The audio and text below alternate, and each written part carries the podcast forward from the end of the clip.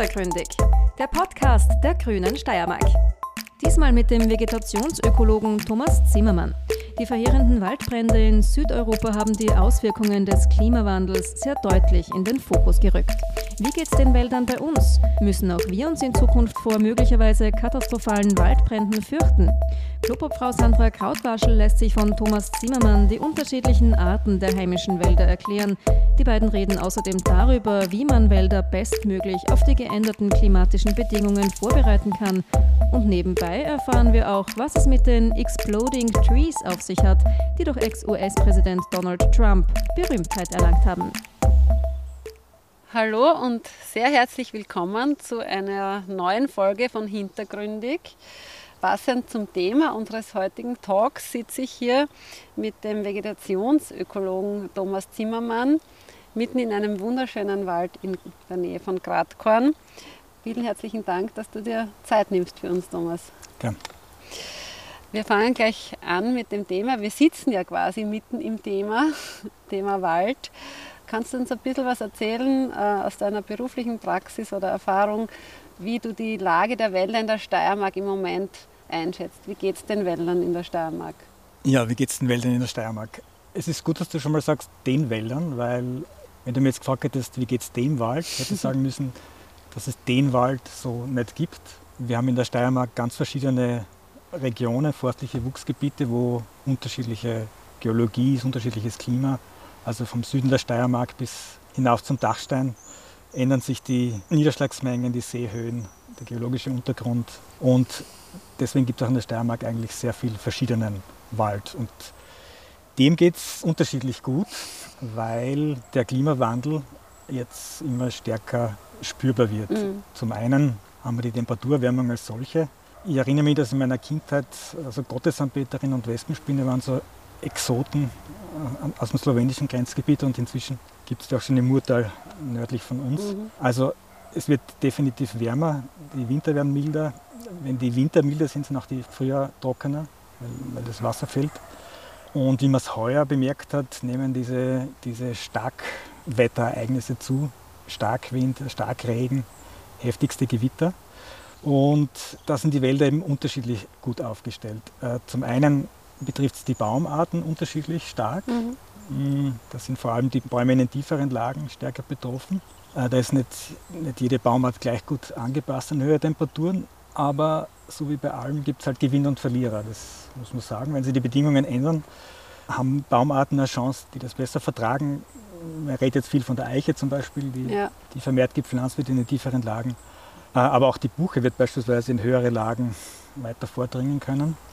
Auch die Tanne erlebt äh, Revival, wenn man so will, weil sie tiefer wurzelt als die Fichte und vermehrt gepflanzt wird. Also das eine sind die Baumarten als solche, das andere ist, dass auch die Wälder von ihrer Struktur her unterschiedlich gut aufgestellt sind. Der Wald, in dem wir sitzen, zum Beispiel, wie man sieht, ähm, ist ein Mischwald mit verschieden dicken, verschieden hohen Bäumen, wo verschieden alte Bäume miteinander wachsen. Das sind vergleichsweise stabile Strukturen, ja ähm, wenn du es vergleichen würdest mit einem Wald, wo alle Bäume gleich alt sind, gleich hoch sind, gleich dick sind. Das sieht man ja schon auch immer wieder. Äh, genau, also der, der klassische ist, ja. Altersklassenwald oder Schlagwald ist das, was man in der Steiermark eigentlich hauptsächlich sieht. Mhm. Man findet auch solche Wälder, wenn man viel unterwegs ist, aber sie sind bei uns seltener. In die westlichen Bundesländer schaut das anders aus. In Tirol oder Vorarlberg ist eigentlich diese Form des Waldbaus mit diesen gemischten Altersstufen innerhalb einer Fläche ist eigentlich der übliche mhm. Waldbau. Da wird nicht schlagweise gewirtschaftet, sondern da werden einzelne Bäume geerntet oder einzelne Gruppen. Und das würdest du auch als sinnvolle Bewirtschaftungsform sehen? Es hat, es hat, jetzt in Bezug auf, auf gerade den Klimawandel äh, Vorteile mhm. in mehrerer Hinsicht. Es rechnet sich aber eigentlich auch. Also mhm. es ist ein bisschen so, im Waldbau wird, wird das weitergeführt, was halt die Väter und Mütter schon gemacht haben. Man findet eine gewisse Waldstruktur vor, mit der macht man weiter.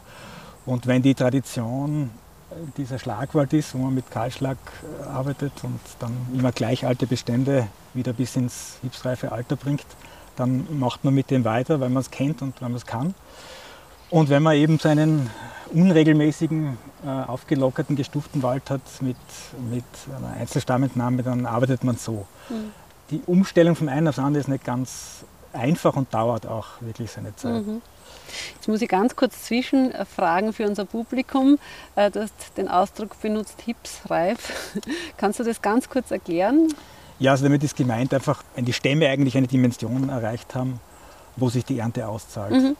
Das ist nach oben hin eigentlich relativ offen. Also je stärker der Baum wird, desto mehr Holz steckt eigentlich drinnen und du kannst ihn äh, eigentlich auch teurer verkaufen. Allerdings setzen die Sägewerke da eine gewisse Grenze, weil nicht jedes Sägewerk ganz dicke Bäume dann auch verarbeiten mhm. kann. Darum ist so das übliche Alter, in dem so ein Altersklassenwald geschlagen wird, ist so zwischen 80 und 120 Jahren. Ja, da sieht man schon die Dimension, die zeitliche Dimension, die die Waldwirtschaft einfach mit sich bringt letztlich. Ja. Und genau. wie wichtig es daher auch ist, rechtzeitig zum Beispiel äh, gewisse Baumarten dann zu fördern oder zu schauen, dass die eben nachwachsen. Ne? Absolut. Also wer, wer, jetzt eben gewisse Bäume pflanzt, der, der pflanzt sie nicht für sich, sondern mhm. für die nächste und übernächste Generation. Also mhm. Ja, nicht umsonst kommt eigentlich der grundsätzliche, das Wort Nachhaltigkeit ja aus der Wald- und Forstwirtschaft, soweit ich weiß. Ja. Das kommt aus der Wald- und Forstwirtschaft, hat den Hintergrund, dass in der Industrialisierung sehr viel Holzkohle gebraucht worden ist mhm.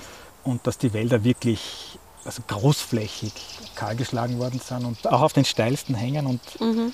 und da war dann halt die Frage, kommt da wieder überhaupt Wald hoch? Und aus der Sorge, dass das eben nicht mehr ausreichen wird mhm. für den heimischen Bedarf, ist dann diese sozusagen geregelte Waldwirtschaft entstanden. Mhm. Wobei die Nachhaltigkeit dann nur so, nur so, definiert ist, dass man äh, nicht mehr erntet, als eben als nachwächst. nachwachsen ja. kann. Mhm. Das ist von Standard zu Standard ein bisschen unterschiedlich. Alles klar. Du kennst ja äh, aus deiner Tätigkeit natürlich unglaublich viele Wälder in Österreich und in der Steiermark. Äh, kannst du uns ein bisschen vielleicht erklären, was unterscheidet jetzt Wälder, die bewirtschaftet werden, von wirklich ganz äh, naturbelassenen und geschützten Wäldern, von denen es ja auch nicht mehr extrem viele gibt bei uns. Aber wo, wo liegen da die Unterschiede? Nicht extrem viele ist, ist stark untertrieben. das stimmt, wir kommen dann noch auf eins zu sprechen. Aber es, kommt, es ist so, dass, ja. dass der Wald auch in der Vergangenheit einfach schon sehr, sehr lange genutzt wird. Mhm. Einerseits zur Holznutzung, aber auch in den höheren Lagen insbesondere war die Waldweide üblich. Und ähm, so wirklich unberührte Wälder, also wo nie, nie eine Holzentnahme oder Beeinflussung der Baumartenzusammensetzung stattgefunden hat. Die gibt es halt noch in irgendwelchen hintersten Winkeln, aber sonst ist eigentlich alles. Ich würde mal sagen, der Wald, den 90 Prozent der Österreich, Österreicher beim Spazierengehen mhm. besuchen, ist, ist sicher kein Urwald. Ja, was sind die Unterschiede? Man, man, müsste jetzt halt einen Wald im Kopf haben, der so einem, so einem naturbelassenen Wald entspricht. Das ist bei uns, denke ich, am ehesten der Rotwald. Mhm in Niederösterreich, an der niederösterreichischen Grenze. Das ist in so einem höher gelegenen Talkessel und ist über hunderte Jahre lang im Besitz der Familie Rothschild gewesen, die das nur jagdlich genutzt hat. Äh, da muss man sagen, die konnten sich das halt auch leisten, so ein Jagdreservat. Mhm. Die mussten dort kein Holz führen. Und es war eben auch sehr schlecht erschlossen, also es hat sich angeboten. Kennst du den Wald selber? Ja, Nein. Also das lohnt sich wirklich, ist jetzt ein Wildnisgebiet. Ja. Da sieht man erst, was unsere Bäume für Dimensionen erreichen können. Das sind mehrhundertjährige Fichten, Tannen, Buchen. Mhm. Also eindrucksvollste Bäume. Ganz viel und riesige, auch tote Bäume. Mhm. Liegend, da muss man drum herum gehen, man kann da gar nicht drüber steigen, die, die sind enorm groß. Und was auch auffällt, ist, dass er relativ undurchsichtig ist, weil halt durch diese umgefallenen Bäume immer wieder so Schneisen sind, wo eine Verjüngung aufkommt. Mhm. Ähm, Verjüngung vielleicht auch kurz erklären für unser Publikum? Verjüngung ist eben der Baum, der Baumnachwuchs, ja, der ja. in der Naturwald eben von selber aufkommt. Mhm. Ähm, aber auch im Wirtschaftswald arbeitet man oft mit dieser Naturverjüngung. Gerade in, dem Wirtschafts-, in der Wirtschaftsform des Blenterwaldes mhm. oder Dauerwaldes wird eigentlich mhm. hauptsächlich mit Naturverjüngung gearbeitet, weil sie einfach da ist und wenn man keine Kosten damit hat und dann sie weiterverwenden kann.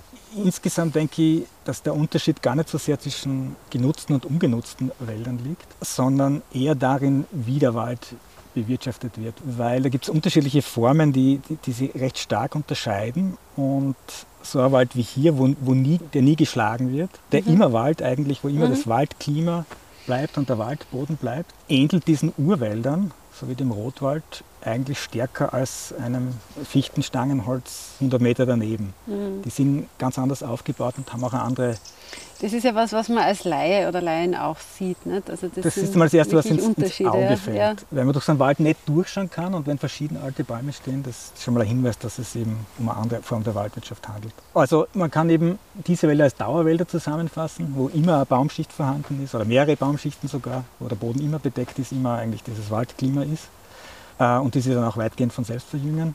Und das Gegenteil davon wäre wär eben der klassische Schlagwald mhm. mit den gleich alten Beständen danach. Mhm. Und ich würde eher eben den Unterschied zwischen denen beiden suchen, als zwischen bewirtschaftet und nicht bewirtschaftet, mhm. weil ich auch dazu sagen muss, dass ich grundsätzlich diese Waldbewirtschaftung ja was Gutes finde. Also mhm. Waldland Steiermark heißt ja und Holz ist einfach ein toller, ein toller Rohstoff. Ja, ein Rohstoff, den wir ja auch äh, künftig sicher sehr gut einsetzen können und brauchen werden nicht? für Holzbau und alles, was eigentlich auch letztlich dem Thema Klimaschutz im weitesten Sinne dienen kann, wenn man es vernünftig einsetzt. Ja.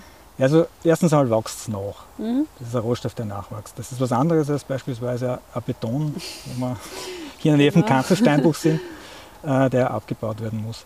Zweitens ist die Wertschöpfung im Land, mhm. bei der Produktion, bei der Ernte, bei der Weiterverarbeitung. Mhm. Und wir haben sogar noch in der nachgelagerten Industrie, sei es Papier, Holzwerkstoffe, Holzheizanlagen, mhm. Pellets, da sind wir ja teilweise marktführend. Dann ist es noch dazu CO2-neutral, was ja ein wichtiger Faktor ist. Gerade in dem Wärmebereich, das ist ja ein großer Teil am CO2-Kuchen, die Wärmeversorgung. Also es spricht alles dafür, Wald zu nutzen. Mhm. Und gut wäre es halt ihn auf eine Art und Weise zu nutzen, die verschiedene Ansprüche erfüllt. Und das ist eben möglich. Das ja. ist auch wichtig. Es ist keine ja. Einschränkung der Ökonomie, wenn du einen Wald, so machst du das auch, attraktives Habitat ist für Tiere, das auch für Erholungssuchende was bietet und du kannst trotzdem viel rausholen. Ich glaube, das ist ein ganz wichtiger Aspekt, gerade in der jetzigen Zeit. Ähm, und da möchte ich äh, gleich anknüpfen mit meiner nächsten Frage. Du hast das eh schon ein bisschen anklingen lassen. Äh, in Zeiten der Erderhitzung, des Klimawandels, können nicht mehr die gleichen Baumarten wie vor 50 Jahren überall gepflanzt werden, beziehungsweise sollte man eben schon Sorge tragen für das, was noch kommt, auch an zusätzlicher Erhitzung. Das wissen wir, dass wir das nicht mehr ganz aufhalten werden können. Und worauf gilt es jetzt da deiner Ansicht nach zu achten, wenn man Wald bewirtschaftet? Was ist da wichtig, damit man sozusagen dem Rechnung tragt und den Wald wirklich sozusagen zukunftsfähig macht? Ja? Das hat für mich zwei Aspekte. Äh, ich weiß nicht, ob du diesen Eco-Beitrag gesehen hast vor zwei Wochen.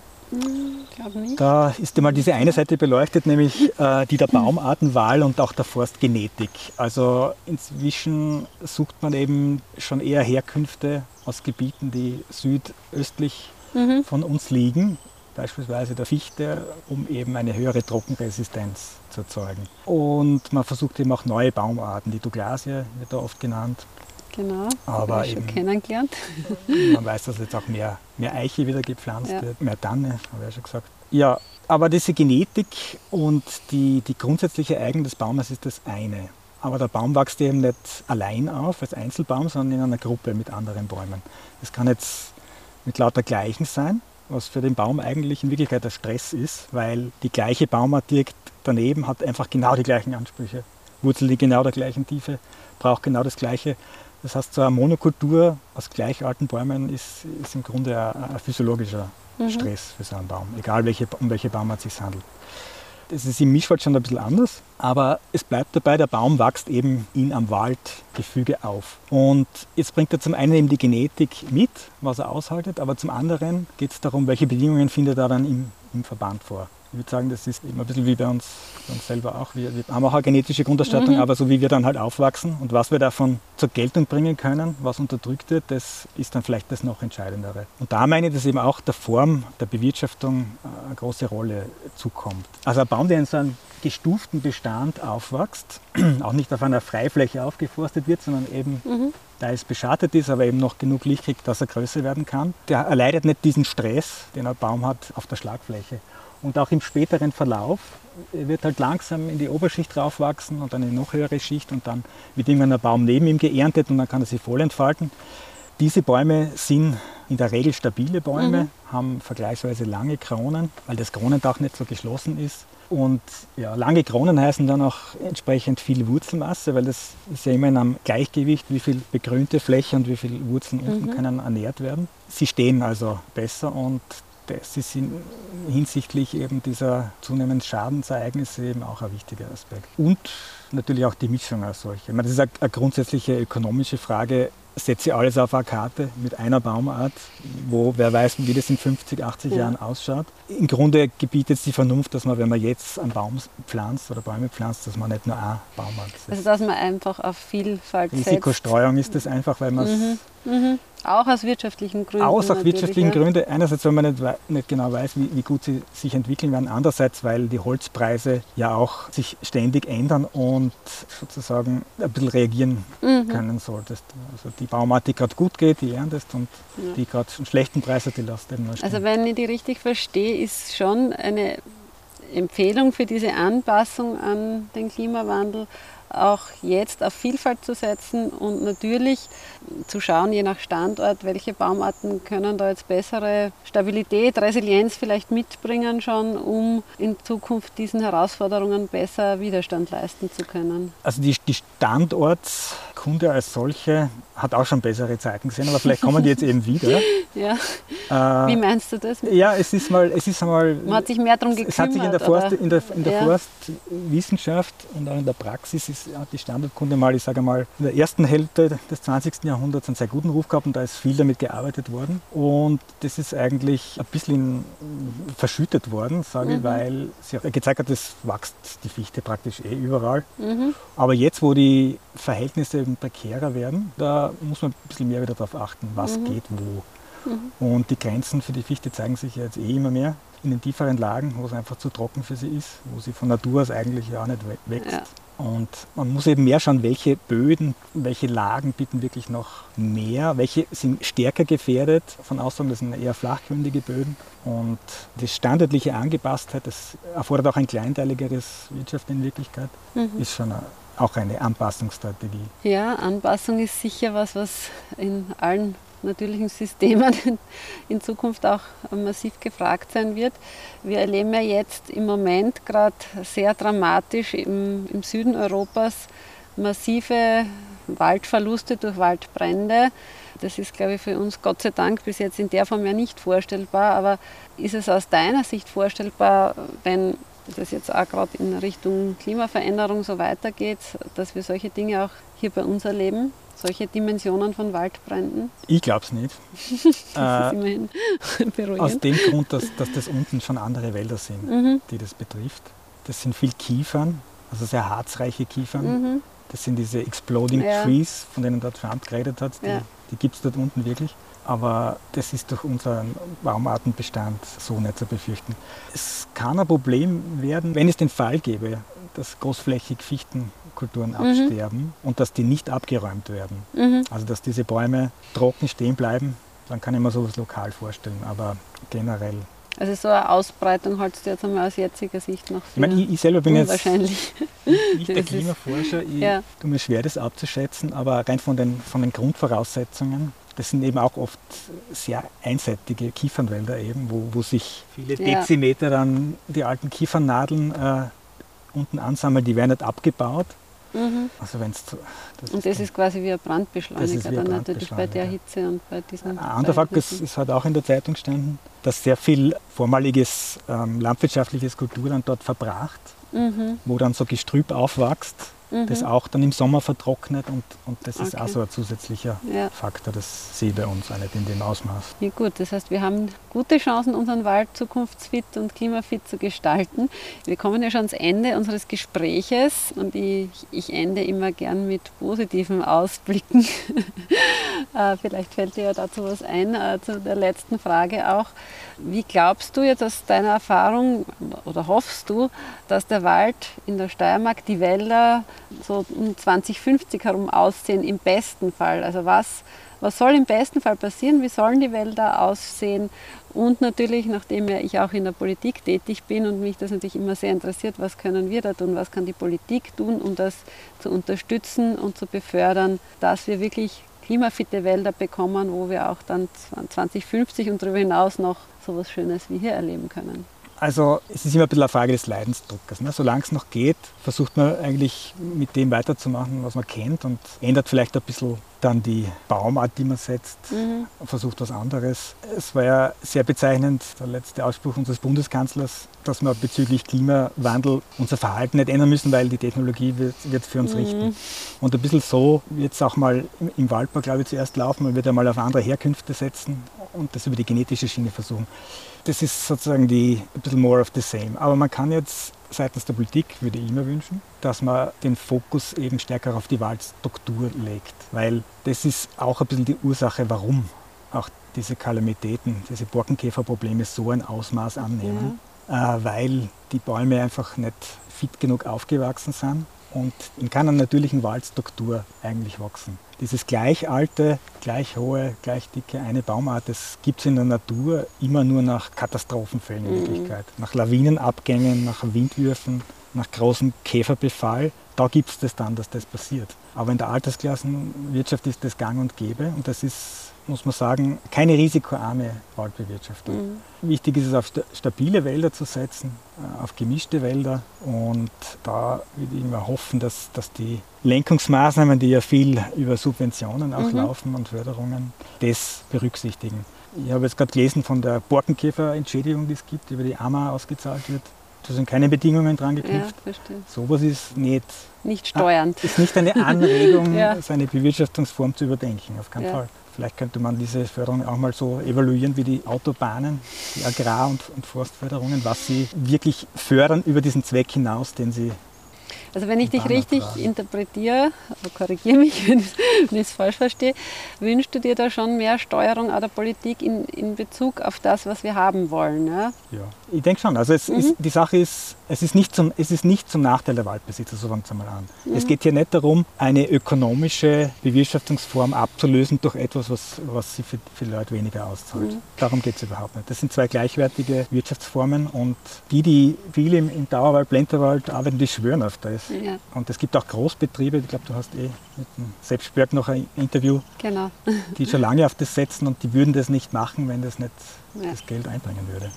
Nee, ich glaube, um das vielleicht abzurunden, was, was einfach der Maßstab sein muss für die Politik, sind eben wissenschaftliche Erkenntnisse ja, und, und Weiterentwicklung dieser Erkenntnisse. Und wenn man bemerkt hat, man war auf einem Irrweg, also Stichwort Monokulturen, das ist ja in, im Übrigen fast in allen Bewirtschaftungsformen nicht besonders äh, sinnvoll auf die Dauer, dass man dann aus dieser Sackgasse wieder rauskommt und sagt, so, jetzt wollen wir aber das, das unterstützen, was eigentlich uns ähm, gute Zukunft ermöglicht.